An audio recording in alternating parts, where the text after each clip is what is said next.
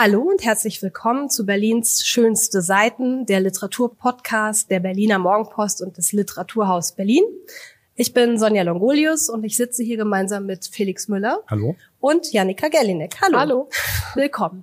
Heute zeichnen wir die 17. Folge unseres Podcasts auf und wir machen mal wieder eine Doppelfolge, weil ja bald die Herbstferien vor der Tür stehen. Nächste Woche geht es schon los hier in Berlin. Ähm, deshalb zwei Folgen heute aufgezeichnet, aber heute kümmern wir uns erstmal um drei Autoren. Das ist mir nämlich aufgefallen, das ist das erste Mal in unserem Podcast vorgekommen ist, Stimmt, ja. dass wir drei männliche Autoren vorstellen. Zwei davon heißen auch noch Lutz. Es mag ein Zufall sein, sind in der DDR geboren. Ähm, einer heißt äh, Michel, ist in Paris geboren und dann in Frankfurt am Main groß geworden. Das sind sozusagen die Unterschiede, Gemeinsamkeiten. Und dann habe ich noch kurz überlegt, ob sie eigentlich, ob man sagen kann, dass sie einer Generation entstammen. Also Lutz Rathenow geboren 52, ähm, Michelle Friedmann 56 geboren und Lutz Seiler ist 63 geboren. Nicht ganz eine Generation, aber doch ähm, innerhalb von 15 Jahren, was man ja so generell eine Generation nennt. Lange Rede, kurzer Sinn. Wir fangen mit Lutz Rathenow an, den du, lieber Felix, mitgebracht hast. Ähm, was magst du uns zu diesem Buch erzählen? Ähm, zuerst vielleicht mal äh, den schönen Titel und das wirklich schön gemachte Buch. Es ist im Kanon Verlag erschienen. Es heißt Trotzig lächeln und das Weltall streicheln. Mein Leben in Geschichten. Und mit diesem Buch schließt sich in diesem Podcast auch gewissermaßen ein Kreis, ähm, weil ähm, wir ja angefangen haben mit Franz Fühmann. Ich glaube, es war der erste Autor, den wir überhaupt besprochen haben. Es war im Januar und ähm, in der Akademie der Künste wurde der 100. Geburtstag von Fühmann gefeiert.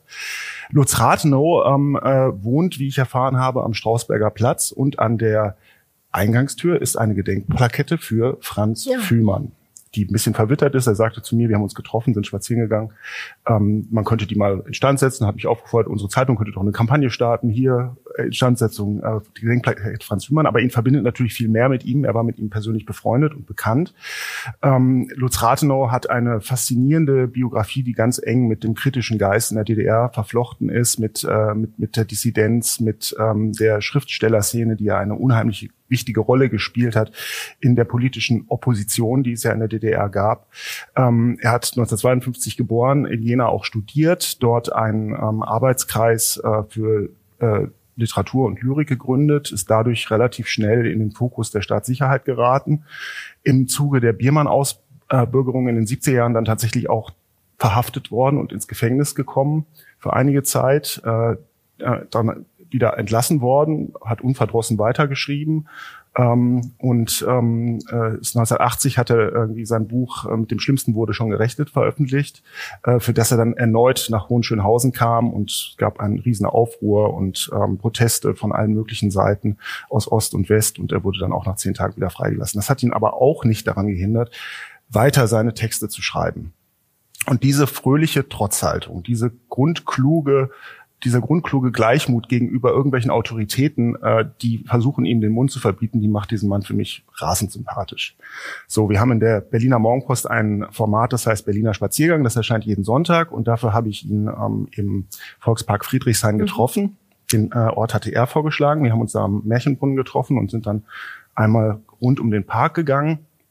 Er hat den Ort deshalb vorgeschlagen, weil er für ihn natürlich eine ganz lebensrelevante Bedeutung und Aufladung hatte. Er hat sich damals, äh, auch das gehörte ja zu seinen Eigenheiten als Schriftsteller, er hat ja nur im Westen veröffentlicht, ist aber im Osten geblieben und hat sich auch geweigert auszureisen. Er hat sich dort also, er hat damals noch im Samariterviertel gewohnt, ähm, hat sich dann irgendwie auf dem Weg in den Park äh, davon vergewissert, dass ihm da niemand irgendwie auffällig, unauffällig folgt, äh, hat sich dann dort äh, zum Beispiel mit dem Ost-Berlin-Korrespondenten der Süddeutschen Zeitung getroffen ähm, und mit dem geplaudert, mit dem spaziert und ihm irgendwann halt einen Umschlag mit Unterlagen ähm, äh, äh, übergeben, der dann so seinen Weg in den Westen fand und dort auch veröffentlicht wurde, zum Missfallen der SED-Granden. Ähm, er hat, ich habe dann während des Spaziergangs wurde mir irgendwie klar, eigentlich hättest du ihn zu Hause besuchen sollen, weil seine Wohnung am Strausberger Platz äh, ist eigentlich sein gesamtes Lebensarchiv, enthält sein Lebensarchiv mit all den Texten, die er von früh auf geschrieben hat. Die ganz frühen Texte, die er noch im Strandkorb in der dritten, vierten Klasse geschrieben hat, bei Dinosaurier sind leider nicht erhalten. Aber ansonsten hat man offensichtlich da am Strausberger Platz ein, ein Füllhorn von Texten, Impressionen, literarischen Experimenten, die in gewisser Weise auch die Geistesgeschichte der DDR miterzählt. Ähm, das hätte ich mir gern angesehen. Wir haben uns dann vertagt. Vielleicht kann ich ihn da nochmal besuchen zu Hause.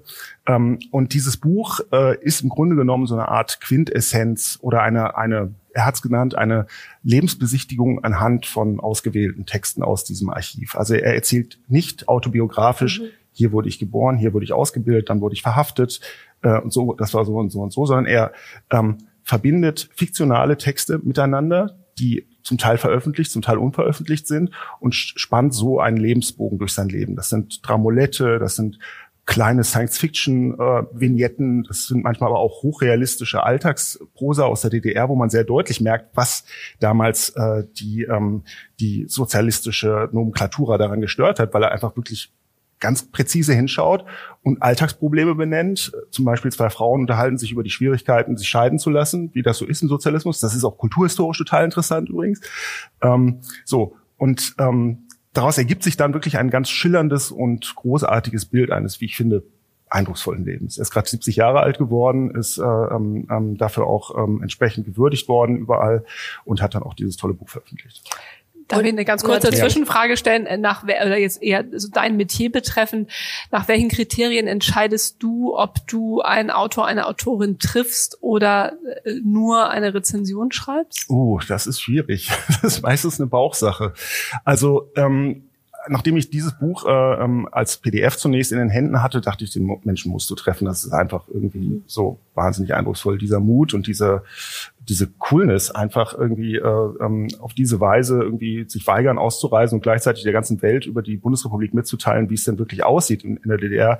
Das hat für mich eine eine Chutzpe und eine ähm, eine, eine Größe, die wollte ich einfach persönlich mal treffen. So. Weil ich finde halt immer sozusagen das so schwierig oder manchmal wird ja auch an, oder habe ich so den Eindruck, dass dann eine persönliche Begegnung an die Stelle einer echten Kritik ja. tritt. Ja. Ne, das sozusagen, weil dadurch, also wen, mit, mit wem du spazieren gegangen bist, mhm. wirst du ja dann am Ende nicht im letzten Absatz schreiben, ja, und übrigens das Buch ist irgendwie blöd. Nein. Oder und, und ne, deswegen jetzt wirklich also aus Neugier, ne? Also ja. wie, wie hast du dann noch das Gefühl, du kannst als, als Kritiker an das Buch rangehen oder ist das dann zwangsläufig eine Entscheidung? Das ist, also es gibt halt verschiedene Formate. Wir haben dieses Format des Berliner Spaziergangs, das ist dann eher ein Porträt.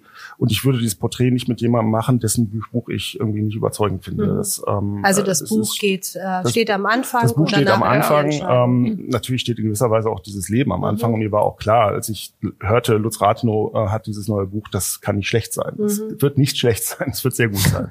Also ähm, das wäre vielleicht auch noch mal eine Frage zu dem Buch, weil ich finde es eh interessant, wie die drei vielleicht dann doch hm. miteinander zusammenhängen, weil ja. es ist keine Autobiografie. Es, du sagst, es ist vielleicht ein äh, Prosastücke als autobiografisches ähm, Gesamtkonstrukt an, zusammengebracht. Also vielleicht kann man es so formulieren. Mhm. Ähm, und ich finde, das sind ja drei ganz unterschiedliche Schriften, die wir heute haben, die aber alle dieses autobiografische Element, Element drin haben und trotzdem keine klassischen Autobiografien sind. Also ich ähm, können ja dann noch mal sprechen, wenn wir die beiden anderen Bücher auch äh, vorgestellt haben. Aber äh, wie macht er das? Also ist das jetzt chronologisch? Also ist das, ähm, ja. wie bindet er sozusagen die einzelnen Prosastücke zusammen, so dass man doch seiner Autobiografie folgen kann? Naja, es geht, es folgt schon so ein bisschen seinem persönlichen Lebensweg. Mhm. Er hat ja auch nach der Wende, war er ja für zehn Jahre lang äh, sächsischer Landesbeauftragter für die äh, Stasi-Unterlagen. Auch darauf nimmt er Bezug in satirischer Weise. Ähm, immer wieder ragt die Zeitgeschichte in diese kleinen Geschichten rein. Also auch wenn er irgendwie sozialistische Denkmäler thematisiert, wenn er sich mit Stadtplanung auseinandersetzt in Berlin, so dass man irgendwie immer so, wenn man so ein ungefähres Gerüst hat, äh, historisch im Hinterkopf, so dass man das irgendwie auch sehr gut einordnen kann. Es beginnt bezeichnenderweise mit einer Kindheitsgeschichte, ähm, damit wie zwei kleine Kinder im Zimmer liegen und äh, der Junge denkt sich irgendwelche furchtbaren Geschichten über den Hampelmann aus, der da an der Wand hängt. Und es endet dann tatsächlich eher im Rückblick auf diese von ihm ja gerade erst beendete Tätigkeit als ähm, Stasi-Unterlagenbeauftragter. Mhm. So, ähm, so dass sich da tatsächlich so eine Art ähm, lose Chronologie ergibt, die er dann aber auch noch in so sehr individuelle und witzige kleinere Kapitel einteilt. Die Titel habe ich gerade nicht präsent. Und geht er auch auf seine anderen Lektüren ein? Also geht er sozusagen auf andere ähm, Vorbilder ein, äh, was er so gelesen hat? Ist das ein Teil seines autobiografischen mm. Schreibens? insofern, als es sich sozusagen indirekt ähm, irgendwie in diesen Geschichten auch wiederfindet. Also mhm. diese, ähm, er ist sehr stark in der mittel- und osteuropäischen Literatur zu Hause, viel stärker als die in der Bundesrepublik sozialisierten Autoren. Er hat eine ähm, ähm, sehr ähm, äh, lustige und interessante Neigung zum, zur Groteske, zum Abstrusen, äh, zu, äh, zur, zur Spinnerei, wie man sie tatsächlich auch eher im, im mitteleuropäischen Sprachraum mhm. findet. Ähm, insofern findet, findet sich natürlich, da finden sich so Daniel Charms und solche Einflüsse finden sich da natürlich wieder. Aber er ist jetzt niemand, der mit seiner Bibliothek irgendwie hausieren geht und sagt so und dann hier und der und so weiter. Das das habe ich dann zum Beispiel aus ihm rausgefragt auf dem Spaziergang. Mhm. Ähm, denn da ist er natürlich auch ein wandelndes Lexikon. Ne? Ja, ja, es ist ja nur interessant die Frage, wo er sich da verortet. Also ja. gerade wenn als äh, in der DDR lebender Schriftsteller, der im Westen publiziert wird, im Osten nicht, mhm. ähm, ist natürlich die Frage, wo, wo verortet oder wo hat er sich da verortet? Ja, ja. Ja, tatsächlich würde ich, äh, würde ich sagen, eher in so einem, äh, ähm, also das war auch mal noch eine seiner letzten Worte auf dem Spaziergang, ähm, so eine, so eine ähm, so ein Neuverständnis von Europa nach, in, in, die Mitte und in den Osten hinaus, so, mhm. wo, wo, er irgendwie seine literarischen Vorbilder sieht. Ich habe ihn auch gefragt, welchen, wen er aus der Bundesrepublik besonders eindrucksvoll fand. Und da, viel, da kam nicht so viel. Enzensberger hat er dann gesagt. Ja. Aber es waren nicht so viele. Okay, dann müsste man ja dann vielleicht doch noch, man musste doch noch mal zu ihm nach Hause und äh, ja, gemeinsam vor der das Bibliothek ist nicht abgeschlossen, stehen. Das Forschungsprojekt Rathenow, das äh, muss weiter vertieft werden. Und, und einmal die Bücherrücken lesen ja. von äh, Lutz Rathenows Bibliothek am Strausberger Platz. Super. Ähm, ja, wie mache ich die Überleitung? Ich finde keine gute Überleitung. Wir kommen jetzt einfach zu Michelle Friedmann. Ähm, den ich heute mitgebracht habe, dessen Buch ich heute mitgebracht habe. Fremd heißt es. Und es ist ein ganz erstaunliches Buch. Also mich hat das wirklich von den Füßen gerissen, ähm, weil es ist nämlich auch irgendwie eine Autobiografie äh, in Form von Versen. Ähm, man könnte vielleicht auch sagen, es ist ein Memoir als Langgedicht. Ähm, ich weiß nicht, was die richtige Bezeichnung dafür ist. Ähm, es ist auf jeden Fall eine sehr erstaunliche Form für das äh, für das, was er macht. Er erzählt die Geschichte seiner Kindheit und Jugend und das Aufwachsen bei seinen Eltern, die Holocaust-Überlebende sind oder waren. Sie sind inzwischen beide verstorben. Ähm, Mutter, Vater und Großmutter wurden gerettet von äh, Oskar Schindler, ähm, also sind in Krakau, hat, hatten in Krakau gelebt und sind von Schindler eben, gehören zu den sogenannten Schindler-Juden, die gerettet wurden. Ähm, und sind nach der Shoah nach Paris gegangen, wo Michel Friedmann geboren ist, 1956. Ähm, und später dann, als er zehn Jahre alt war, äh, sind sie nach Frankfurt am Main gezogen, also ins Land der Täter. Und was er macht, ist eben diese Geschichte, dieses Leben mit diesen traumatisierten, tief traurigen, eigentlich zerstörten Eltern ähm, aufzuschreiben, ja, in Versform. Und ich finde das, also ich habe es auch mitgebracht, um wirklich mit euch darüber zu diskutieren. Ich weiß nicht, ob ihr die Chance hattet, da ein, einmal reinzugucken. Also mich hat's ähm, tief getroffen, weil es, weil er sich wirklich nackig macht in diesem in diesem Buch. Also einmal sozusagen auf aufzuzählen ähm, oder versuchen zu beschreiben, wie dieses Leben als zweite Generation ähm, nach dem Holocaust oder eigentlich als überlebendes Kind ähm, war, mit was für Schuldgefühlen, mit was für Schmerz, mit was für ähm, ja traumatisierten Eltern er zu leben hatte.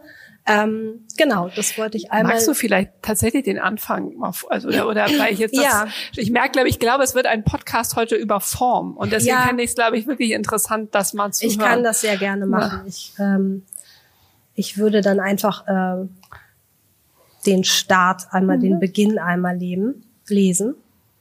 Wenn ihr mir eine Sekunde Zeit gebt hier, ich muss das natürlich irgendwie erstmal. Ja, wirklich, das stimmt ja, alle drei machen was autobiografisches ja. und äh, nichts davon ist eine Autobiografie im klassischen Sinn. Und das finde ich schon ziemlich aufregend. Kapitel 1 oder 1. Ich bin auf einem Friedhof geboren. Schmerz der keinen Anfang kennt, der kein Ende kennt. Manchmal leise, manchmal laut. Manchmal versteckt er sich. Launisch ist er, hungrig ist er, hinterhältig. Meine Mutter, mein Vater, meine Großmutter. Überlebende, Trauernde, Traurige, Lebenstraurige. Ich war ihr Lächeln, lächelnde Traurigkeit. Wie bringe ich euch zum Lächeln? Wie bringe ich euch zum Lachen? Wie bringe ich euch Glück? Zum Leben. Gescheitert. In der Regel gescheitert. Ein Kind sollte das nicht sollen, sollte das nicht müssen, sollte das nicht wollen. Sollte von seinen Eltern zum Glück getragen werden. Ging nicht. Pech gehabt. Wie so viele, deren Elternwelt gerissen, zerrissen, gestört, verstört, zerstört ist. Okay, ziemlich krasser Auftakt. Hm. Und das, und das zieht sich formal so durch. Also konntest du irgendwie erkennen, dass es dann vielleicht, wenn es irgendwann leichter wird oder lässt sich das einlösen, dass es sich also dann auch in der Form niederschlägt, dass er zu einem anderen Leben, einem anderen Ton findet? Eigentlich nicht. Eigentlich ist es die Geschichte seiner Kindheit und Jugend, ähm, wo er diese Eltern begleitet, wo er auch versucht, in diesem Land hier anzukommen, wo er immer fremd ist. Also da müssen wir unbedingt auch nochmal drauf zu sprechen kommen, dass er ja nicht in Deutschland geboren ist, nie verstanden hat, warum die Eltern eigentlich zurück nach Deutschland gegangen, nicht mal zurück, nach Deutschland gegangen sind. Sie kamen ja gar nicht aus Deutschland, sie kamen aus Polen, aus Krakau.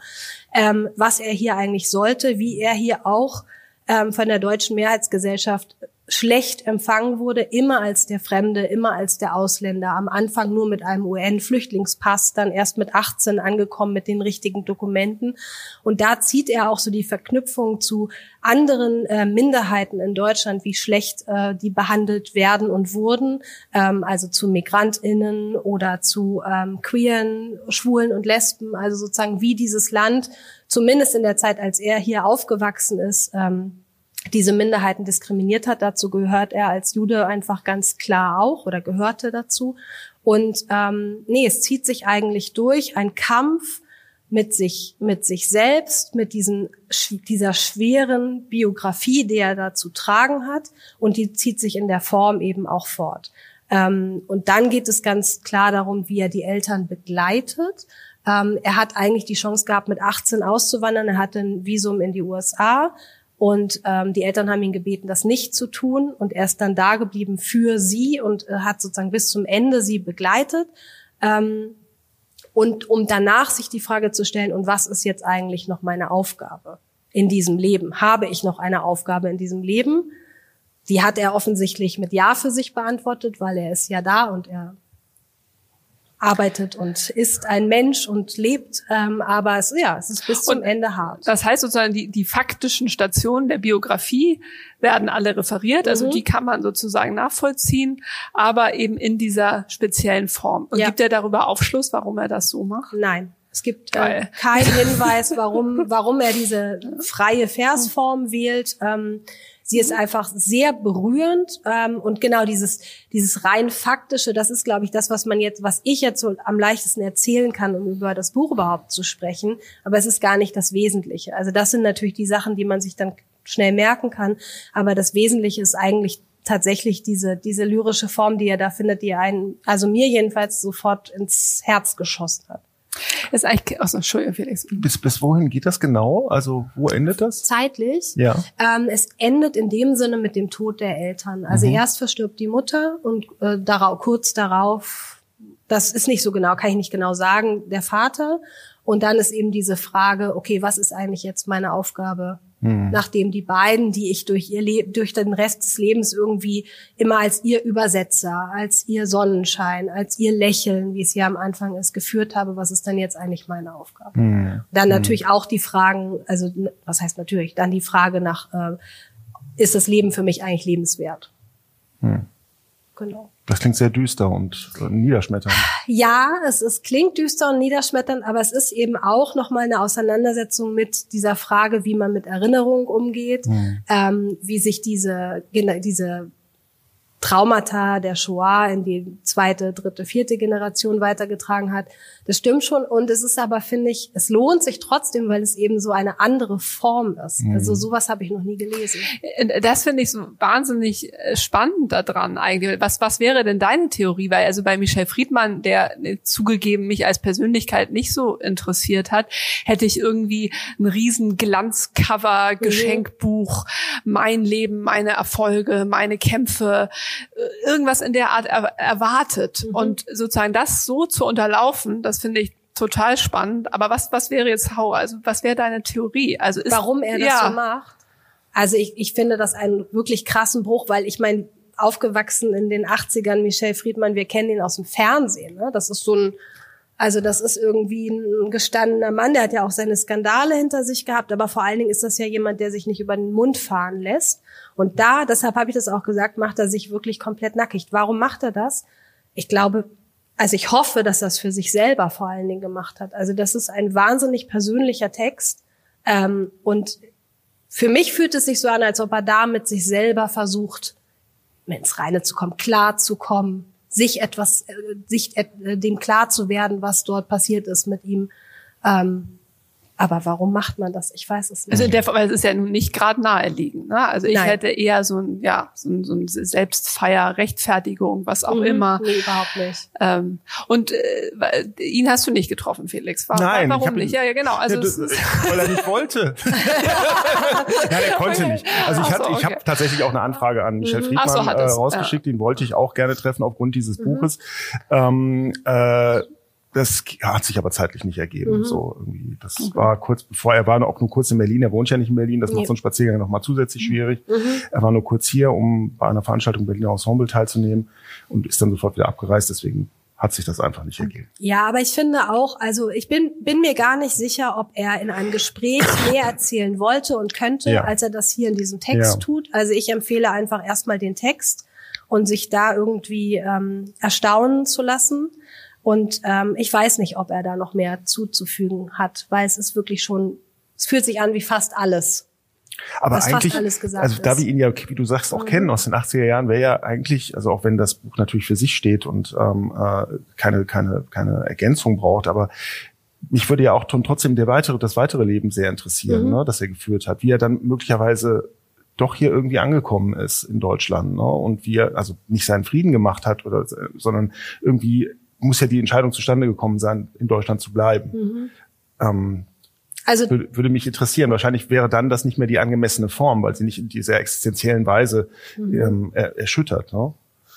Das könnte man ihn wahrscheinlich fragen, aber das kommt in dem Text nee. nicht vor.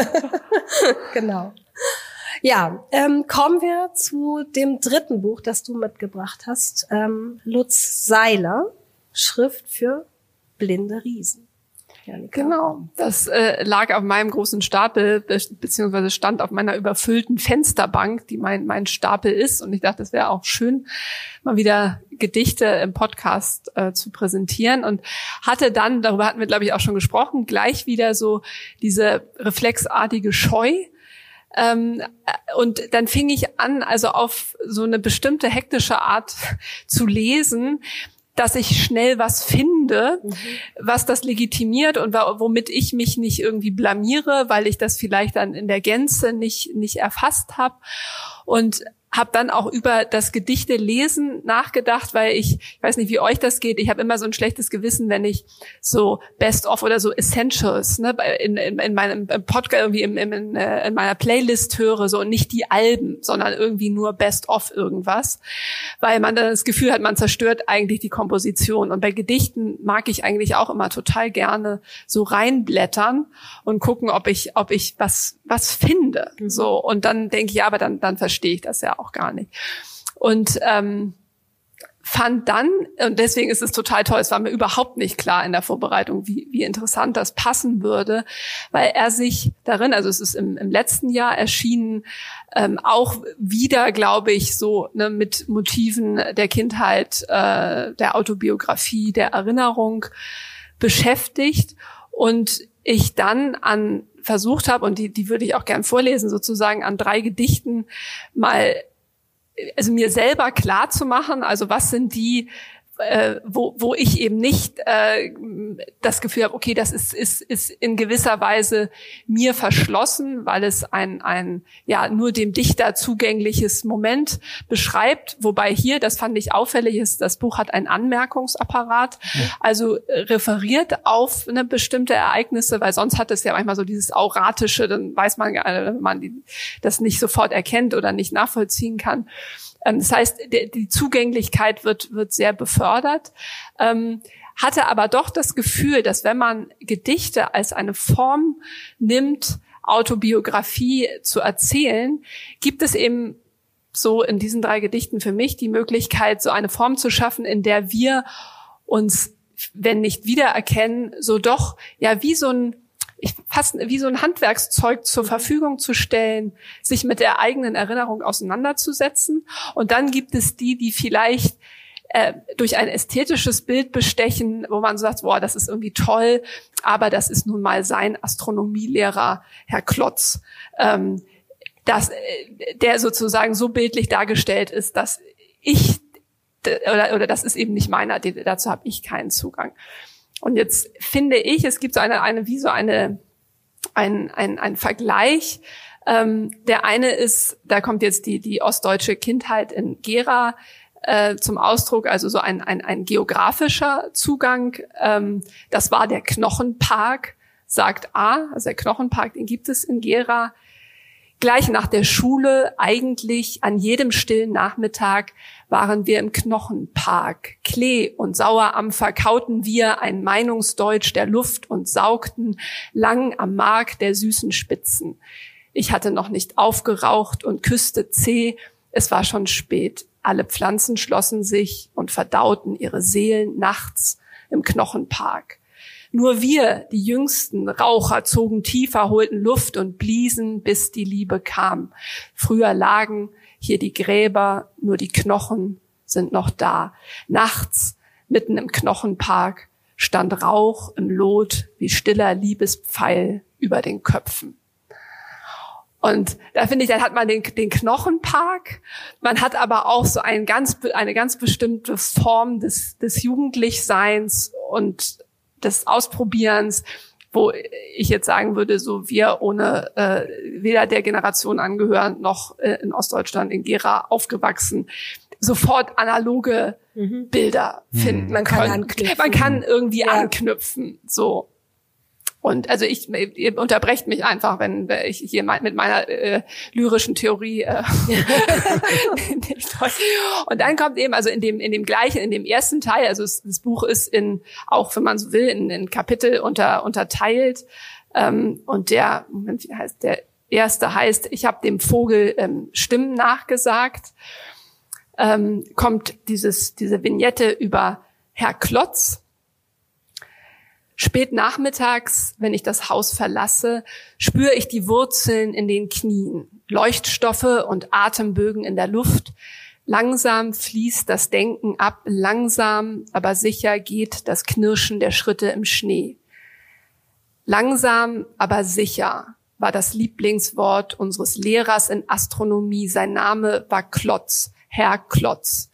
Ihm wuchsen die Haare wie kleine Bohrer aus den Ohren, ein Spiralenphänomen, das jedes Weltallwissen in den Schatten stellte. Und ich weiß nicht, wie es euch geht, da dachte ich so, im ersten bin ich noch so mit. Mhm. Und dann steht plötzlich dieser Herr Klotz vor einem und, und äh, dem wächst halt was aus den Ohren. Und dann könnte man schon seine eigenen Lehrer an die Schablone anlegen. Aber das ist jetzt nur Herr Klotz. Mhm. Aber trotzdem, was, was, womit ich sofort was anfangen kann, ist dieses ähm, gerade auch etwas kindliche Jugendliche sich fokussieren auf ein bestimmtes Detail und alles andere wird unwichtig. Mhm. Ähm, und wenn ein Lehrer eine Warze auf der Nase hat oder komische Haare in den Ohren, dann ist das genauso ein Anlass für mich als Schüler immer gewesen, irgendwie ähm, mich wirklich fast meditativ in diese Eigenheit zu versenken und alles andere nicht wahrzunehmen. also ich finde auch bei, bei, bei seinen Gedichten ist so total viel Anknüpfungspunkte. Also ich habe sie auch jetzt alle gelesen, was sehr erstaunlich für mich ist, weil ich wirklich Schwierigkeiten habe mit Lyrik. Einfach mal, ich lese einen Lyrikband und ich fand die aber bei allen hatte ich das Gefühl, ich kann da irgendwie was mit anfangen. Und ich weiß nicht, ob es mir so geht, dass Herr Klotz Herr Klotz bleiben darf. Ich habe schon an dann die verschiedenen Lehrer gedacht. Auch da hatte ich das Gefühl von, er nimmt mich irgendwie mit. Sein Herr Klotz ist mein Herr Müller hätte ich fast gesagt. ähm, also irgendwo ähm, funktioniert das. Und er hat mir aber auch aufgezeigt, ganz klar, wo die äh, Unterschiede DDR-Kindheit und BRD-Kindheit zum Beispiel waren. Also es war mir schon klar, dass es nicht einfach nur eins zu eins äh, Kindheit ist, sondern dass da schon ganz schön viele Unterschiede total. sind. Total. Und jetzt da auch diese NVA-Erfahrung, die fand ich auch total spannend, hier in, in Gedichtform gebracht hat. Okay, dann ich, ich glaube auch, also mhm. dass ich fand hier, also dass man sozusagen, ne, wenn man über dieses ne, Wiederholen des langsam, also ich habe mich eher dann für die Bewegung interessiert und dann kommt er mit diesem ja auch ne sprachlich signifikanten Bohrer aus den Ohren, ein Spiralenphänomen. Da kommt man ja gar nicht mehr drumrum. Also da, ja. damit ist dann dieses langsam ne, der Bewegung, zack und da ist Herr Klotz. Und hier und aber du hast völlig recht und hier, also das finde ich fast eins der schönsten ähm, immer noch in diesem ersten Teil Prometheus als Kind. Wie schimmerte das Igelit am Tisch, wenn träumend eine Knabenhand darüber strich. Schon beim Frühstück, blaues Thermos, Muckefuck, Meerfrucht, Marmelade, lauschte ich den Rechenzentren. Von dort, von Lochkarte zu Lochkarte gesprochen, summte leise das Gebot. Vergiss nicht den Ofen, die Konzentration, vermeide Leichtsinnsfehler, vergiss nicht die Glut, wenn sie noch gelb oder gelbfarben ist, vergiss die Asche nicht, Lutz, vergiss das Feuer nicht, den Aschekübel, vergiss nicht die ganz lieben Grüße und auch nicht den erfolgreichen Tag. Dazu das Radio Bayern 3 in the ghetto und zwei Brötchenhälften vorgeschmiert, bis ich weinen musste. Und da musste ich auch fast weinen, obwohl das eine Kindheit ist, die fast nichts mhm. mit meiner zu tun hat. Es wird ganz, es sind sozusagen ganz konkrete, ne, mit diesem Igelit am Anfang, ne, irgendwie so ein, so ein PVC-Dings, äh, wird das markiert und dann aber eine Form geschaffen. Und also, ne, ich finde, das zieht einem so ein bisschen die Schuhe mhm. aus, in, äh, mit diesem Vergiss nicht, vergiss nicht, vergiss nicht, eine ganz konkrete autobiografische Frühstückssituation, mhm. DDR, zeitlich lokalisierbar aber universal. Total. Oder? Ja, vergiss nicht, vergiss nicht. Ist das, was man seinen eigenen Kindern jeden ja. Morgen sagt. Ne? Ja. Vergiss dieses nicht, vergiss jenes ja. nicht. Aber vergiss so auch nicht die ganz lieben Grüße genau. und auch nicht den erfolgreichen Tag. Also es ist so, boah, ähm, das finde ich unglaublich. Und dann kann man noch ne, über Prometheus mhm. und das mhm. Feuer und äh, ne, Prometheus als Kind. Ich meine, da kann man jetzt noch ganz viel draufsetzen. Aber das finde ich sozusagen als wie als Form uns allen zur Verfügung gestellt und trotzdem seine eigene äh, Biografie äh, so genau wie möglich schildern. Viel mehr kann man doch vom Gedicht nicht erwarten, würde ich sagen. Und das ist tatsächlich ein, ein verfolgt einen biografischen, äh, ein biografisches Narrativ oder ähm, kann man das so sagen? Du? Ich, ja, ich habe viel drüber nachgedacht, jetzt aber auch wegen dieser Dreierkombination, die wir heute haben. Ist das, kann man das so sagen, autobiografische Gedichte? Ich finde, das ist fast zu viel. Also ich finde, es ist eine Auseinandersetzung mit der eigenen Kindheit. Das kann man vielleicht sagen. Es ist ähm, auch irgendwie eine Form, oder er versucht auch irgendwie mit dieser DDR klar zu kommen mit der, also deshalb fand ich diese NVA-Sachen ganz, ganz spannend. Aber ja, autobiografisch. Ich finde das total schwer. Was sind das für Bücher, die wir heute hier mhm. haben? Es sind ja keine Autobiografien. Es sind keine Memoiren. Es ist irgendwie, es sind jeweils drei sehr unterschiedliche Formen, um mit ja, das eigene Leben literarisch fassen zu können, oder? Ja, ich glaube, deswegen finde ich das auch so interessant mit Michel Friedmann. Also weil, und ich glaube, das war für mich jetzt so ein neuer Gedanke, ähm, ob Gedichte eben sozusagen durch die ne, allein äh, die Übersichtlichkeit oder die, die kleine Form äh, tatsächlich, wenn man sich selbst damit auseinandersetzt, sozusagen, ne, in welcher Form kann man seine Erinnerungen beschreiben, die halt nicht mit äh, ich wurde geboren am XY und heute bin ich super erfolgreich und alles ist toll, sondern Formen zur Verfügung stellen, die, mit denen man was anfangen kann, und zwar ganz buchstäblich. Mhm. Ähm, und ne, deswegen die Neugier bei jemandem wie von, von, von Michel Friedmann hätte ich das wesentlich weniger erwartet, natürlich, als von, von Lutz Seiler. Ne? Und, und es, ich würde das nicht so sagen. Ne? Er macht, äh, es geht ganz viel um Bäume, das ist auch ein total schöner Motivzweig, äh, um Schrift, um Schreiben, um, also das es wäre überhaupt nicht lesbar als Autobiografie und, ähm, und dennoch äh, finde ich sozusagen die, die formalen Experimente, die sich alle dem, dem, ich sag mal, der, der, der gelungenen Autobiografie in gewisser Weise verweigern, finde ich spannend. Mhm. Wobei ich äh, da die Diskrepanz, also bei Lutz Rathenow finde ich die Diskrepanz in, in, der Titelgestaltung seltsam. Das ist ein ja. fantastischer Titel mit dem klassisch sage ich jetzt mal, blöden Porträt vorne drauf, was ich zum Beispiel von, von dem Friedmann-Buch sofort erwartet hätte. Ne? Das mhm. ist sozusagen ein großes Foto vom, vom Ist nicht drauf, ne? Es nee, es heißt einfach nur fremd. fremd. Und ja. ich glaube, es ist ein blaues Cover mit fremd, ja, soweit ich weiß. Ich, ich, genau. Ja. Und ich habe auch, auch nur die Fahne. Und das, das ist so, äh, äh das finde ich jetzt wirklich interessant. Also mhm. was äh, ist, ist, ist das Zufall, ist das Absicht, ist das, ist das für eine überholte Form, also gerade vor dem Hinblick ne, der, der Fremdheit und der, ne, wie auch bei Rathenow, gebrochenen Biografien, ist das, oder gibt es dafür ein, ein, ein größeres Bewusstsein, ähm, dass man nicht mehr so mit dem dicken Pinsel ähm, chronologisch äh, von, ich sage jetzt mal, von Erfolg zu Erfolg eilen kann. Mhm. Also ich glaube, bei ihm ist es schon diese ganz moderne Skepsis, die ja viele Autoren befallen hat nach dem Zweiten Weltkrieg äh, gegenüber dieser romanhaften Form, äh, gegenüber diesem, ja, dem, dem, diesem selbstbewussten und etwas bräsigen Erzählen des eigenen Lebens von der Wiege bis zur Bahre ähm, und das sozusagen äh, überwölbt von irgendeiner sinnstiftenden aut äh, auktorialen Instanz, die dann irgendwie aus der Vogelperspektive draufblickt. Ich glaube, er gehört zu der Generation von Autoren, die irgendwie mit dieser Form wirklich nichts mehr anfangen konnten oder wollten und das auch irgendwie sozusagen ihre, ihre äh, kreative Erfüllung eher dann in der kleinen, zersplitterten Form gefunden haben, in der Miniatur und der, auch im realistischen Bericht, im Tagebuch, mhm. äh, in solchen Formen. Gut. ja, es ist schwer, das abzubinden, wie man sagt. Ähm, aber es, es lohnt sich einfach, diese verschiedenen Formen sich mal anzuschauen. Ähm, ich finde es wirklich, dass es was ganz Neues äh, ist, was wir hier irgendwie heute zusammengebracht haben. Deshalb empfehle ich Lutz Rathenow, Lutz Seiler und Michel Friedmann. Und ähm, wir hören und sehen uns in der nächsten Folge. Und ja, ich wünsche euch noch einen schönen Tag. Danke Bis bald. Danke. Tschüss. Tschüss.